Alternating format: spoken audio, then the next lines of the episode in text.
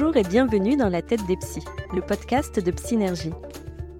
Je suis Delphine Pi, psychologue spécialisée en thérapie cognitive et comportementale. Je propose des suivis à mes patients et patientes sur Psynergie, l'application de psychothérapie par chat vidéo. Pour découvrir les psychologues comme tu ne les as jamais entendus, c'est parti. Entre dans la tête des psys tout de suite avec Synergie. Aujourd'hui, on repart dans la tête d'Elodie. Dans l'épisode 7 de ce podcast, elle nous parlait de sa spécialité, la confiance en soi. Et elle évoquait son public privilégié, les femmes. C'est sur ce dernier sujet qu'elle s'exprime aujourd'hui. Comment sa pratique l'a amenée à une psychologie quasi exclusivement féminine? Pourquoi avoir fait ce choix? Et qu'est-ce que cela a changé en elle? On l'écoute tout de suite. Bonjour, moi c'est Elodie Cruignot, je suis psychologue, euh, clinicienne spécialisée en thérapie cognitive, comportementale et émotionnelle depuis 2013.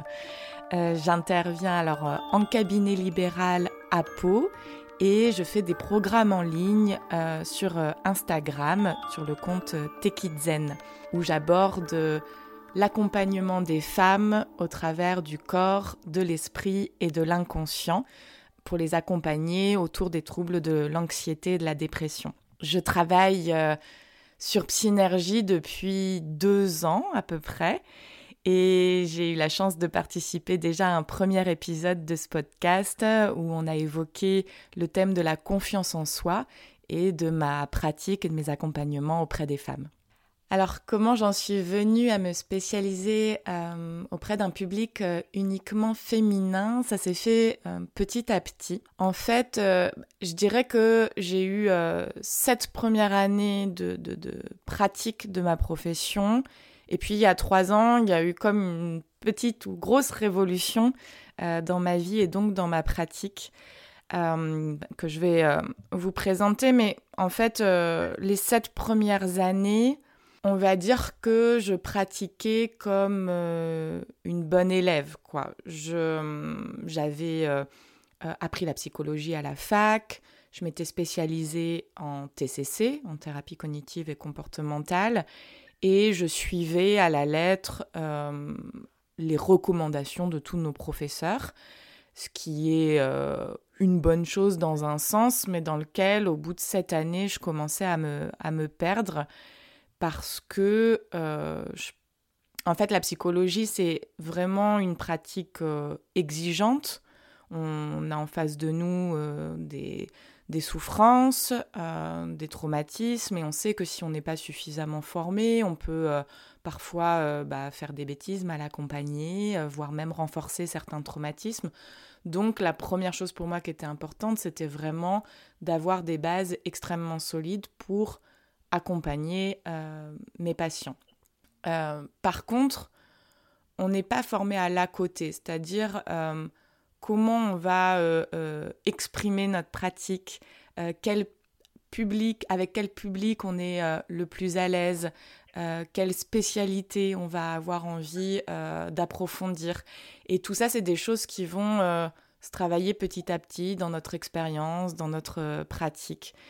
Et hum, donc c'est ce que j'ai fait pendant sept ans. J'ai travaillé en hôpital, euh, dans l'éducation nationale, euh, dans plein d'endroits différents.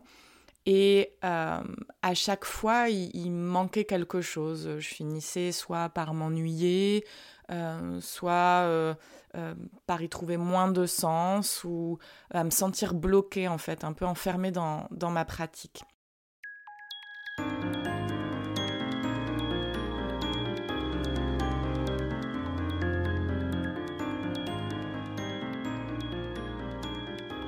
Et donc, il y a trois ans, j'ai déménagé.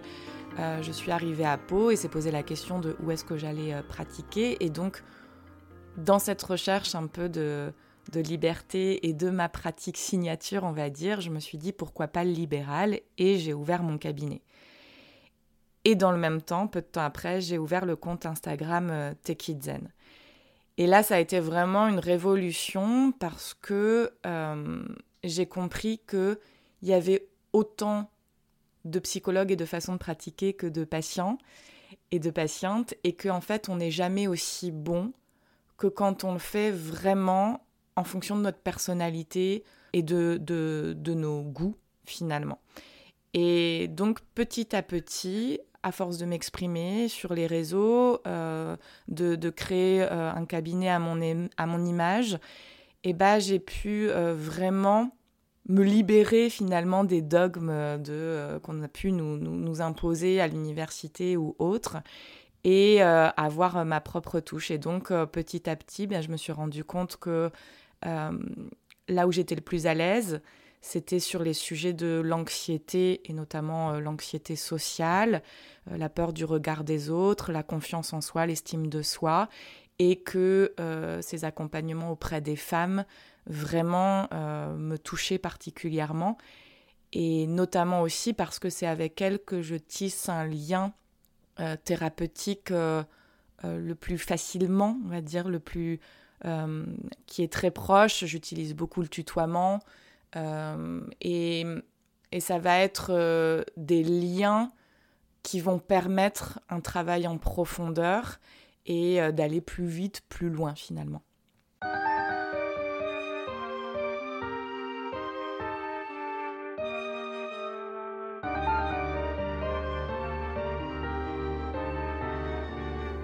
Les femmes vont plus souvent chez le psy que les hommes. Je pense que il y a vraiment euh, quelque chose de l'ordre de euh, l'éducation, euh, quelque chose de, sociétal où bah, malheureusement encore aujourd'hui, hein, les, femmes sont davantage éduquées dans l'expression de soi, dans la communication, dans le prendre soin, et les hommes dans il faut se taire, on n'exprime pas ses émotions, et si on est un homme, un vrai, eh bien on n'est pas vulnérable. Et, aller voir un psychologue peut parfois être euh, encore euh, assimilé à une forme de faiblesse finalement. Donc je crois que euh, ce grand écart là où vraiment il y a effectivement vraiment beaucoup plus de femmes qui vont consulter, c'est que les femmes sont plus aptes à accepter qu'elles sont vulnérables et à accepter qu'elles ont besoin d'aide pour aller mieux. Alors je pense que Heureusement, euh, ce sont euh, des, choses qui évoluent, des thématiques euh, qui sont de plus en plus abordées et, démocratisées. Donc de plus en plus d'hommes voient les bénéfices d'aller voir quelqu'un, mais je crois que c'est encore effectivement aujourd'hui très compliqué pour les hommes d'accepter que par la communication, par la verbalisation, eh bien d'abord on peut aller mieux et et par l'acceptation et la conscientisation aussi de, ce qui va pas. Et après, il y a un dernier point, c'est aussi qu'effectivement, il y a des différences hommes et femmes et que euh, les femmes vont peut-être être beaucoup plus dans la verbalisation de certaines choses, dans le questionnement, euh, où les hommes vont peut-être aller plus droit au but avec certaines choses, et que du coup, il faut qu'il y ait des thérapeutes, des accompagnants euh, qui soit différent pour tout le monde. Donc, sans catégoriser, dire les femmes sont comme ça, les hommes sont comme ça, évidemment, c'est beaucoup plus varié et complexe que ça. Mais euh, si moi j'ai cette euh, spécialité euh, euh, pour les femmes, c'est parce que je suis plus à l'aise dans cet accompagnement-là et que à force de me spécialiser, il y a aussi des questionnements propres aux femmes que je vais travailler, comme la question des cycles et des, variations hormonales, etc., qui vont demander de, de s'intéresser à ces sujets-là et donc qui vont particulièrement, moi, m'importer dans ma pratique.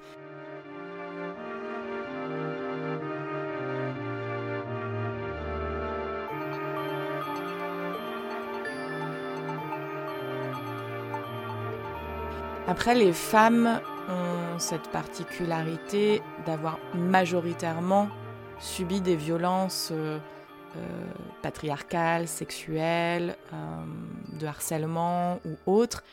Et c'est effectivement quelque chose que je vais retrouver régulièrement dans ma pratique parce que bien souvent, au départ, eh bien, on vient consulter pour euh, des problématiques du présent, euh, je ne comprends pas, j'arrive pas à euh, m'épanouir dans mon travail, ou j'ai du stress excessif tous les jours, ou je suis anxieuse pour ci ou pour ça, je manque de confiance en moi, ou dans mon couple ça ne va pas. Voilà, ça va être des thématiques pour lesquelles on, arrive, et puis quand on décortique les choses, bah, on se rend compte bien souvent qu'avant, il y a eu des événements de vie qui ont marqué euh, une éducation aussi, des, un accompagnement euh, bah, tout au long de sa vie, en fait, euh, qui ont pu marquer ces parcours-là et qui souvent sont la source aujourd'hui d'un besoin de contrôle, d'une anxiété excessive, d'un manque de confiance en soi.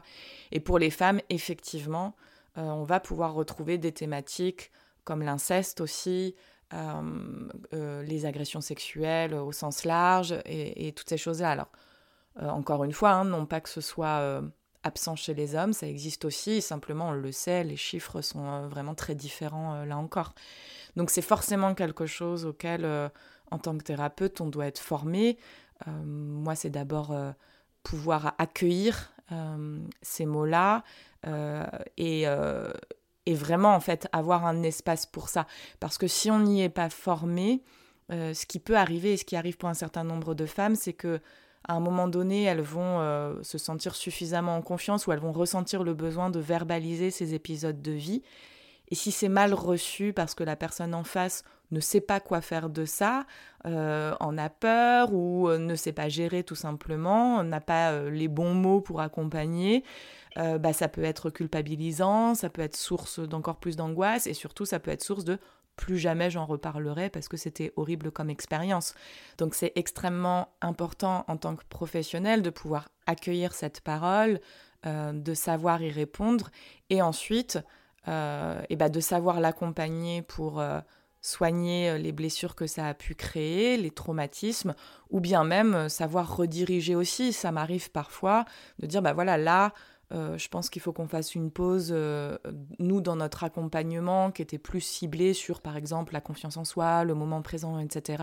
Et peut-être tester un outil comme le MDR euh, ou l'ICV. Enfin, il y a différents outils qui sont bien réputés pour le traitement des traumatismes, avec quelqu'un qui est vraiment spécialisé spécifiquement dans cette problématique. Et ensuite, pourquoi pas revenir avec moi pour poursuivre sur d'autres thématiques.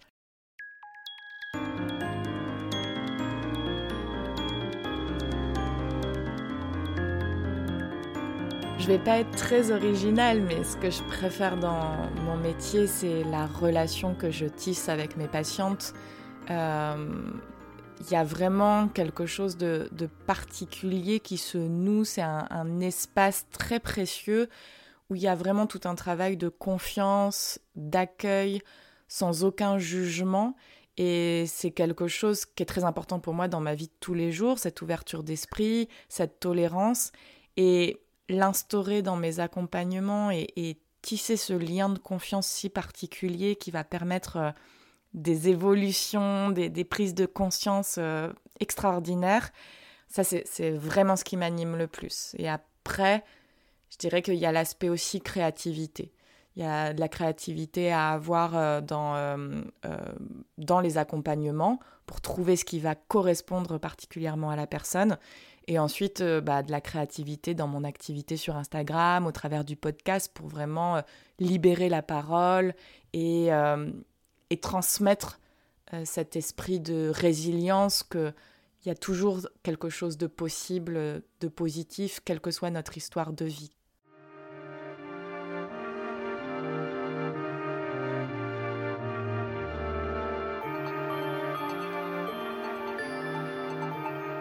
Pour les personnes qui pensent que aller voir un psy ce n'est pas fait pour eux, je leur dirais qu'ils n'ont pas rencontré le bon psy. Euh, vraiment, on, est tous très différents, avec des personnalités différentes, des pratiques différentes. Et il y a forcément quelqu'un qui vous correspondra ou qui correspondra à ces personnes-là. Euh, je pense que tout le monde euh, a besoin d'un accompagnement à un moment donné. Ça peut être par euh, un coach, euh, s'il est suffisamment formé, compétent.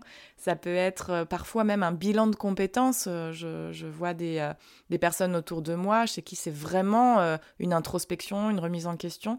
Ça peut être auprès d'un psychologue, mais en fait, à partir du moment où on est en face d'un professionnel compétent, formé, sérieux, bien après, c'est qu'une question de match relationnel. Et donc, il euh, y a forcément quelqu'un qui correspond à tout le monde. Alors moi, vous pouvez me retrouver donc à mon cabinet en présentiel sur Pau, pour ceux qui sont de la région.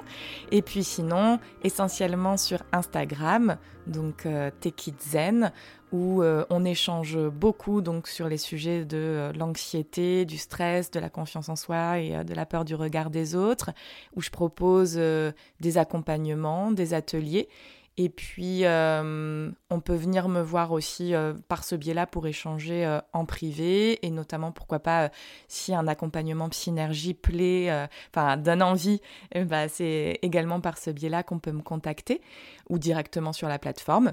Et enfin, euh, mon petit bébé, c'est mon podcast qui s'appelle Zen également et dans lequel j'interviewe des personnes euh, inspirantes qui sont passées par des épisodes de vie douloureux et qui s'en sont sorties et donc qui nous livrent euh, leur parcours et les clés qui les ont aidés à vivre une vie plus zen au quotidien.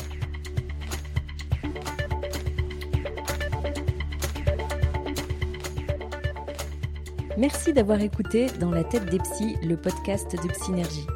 Pour découvrir nos super psys en action, tu peux télécharger l'application de psychothérapie par chat vidéo disponible sur tous les stores. Si tu souhaites liker, commenter ou partager cet épisode, retrouve-moi sur les réseaux sociaux, TikTok ou Instagram, synergie-delphinepi. Tu y trouveras de nombreux conseils et tips de psy pour aller mieux au quotidien. À bientôt!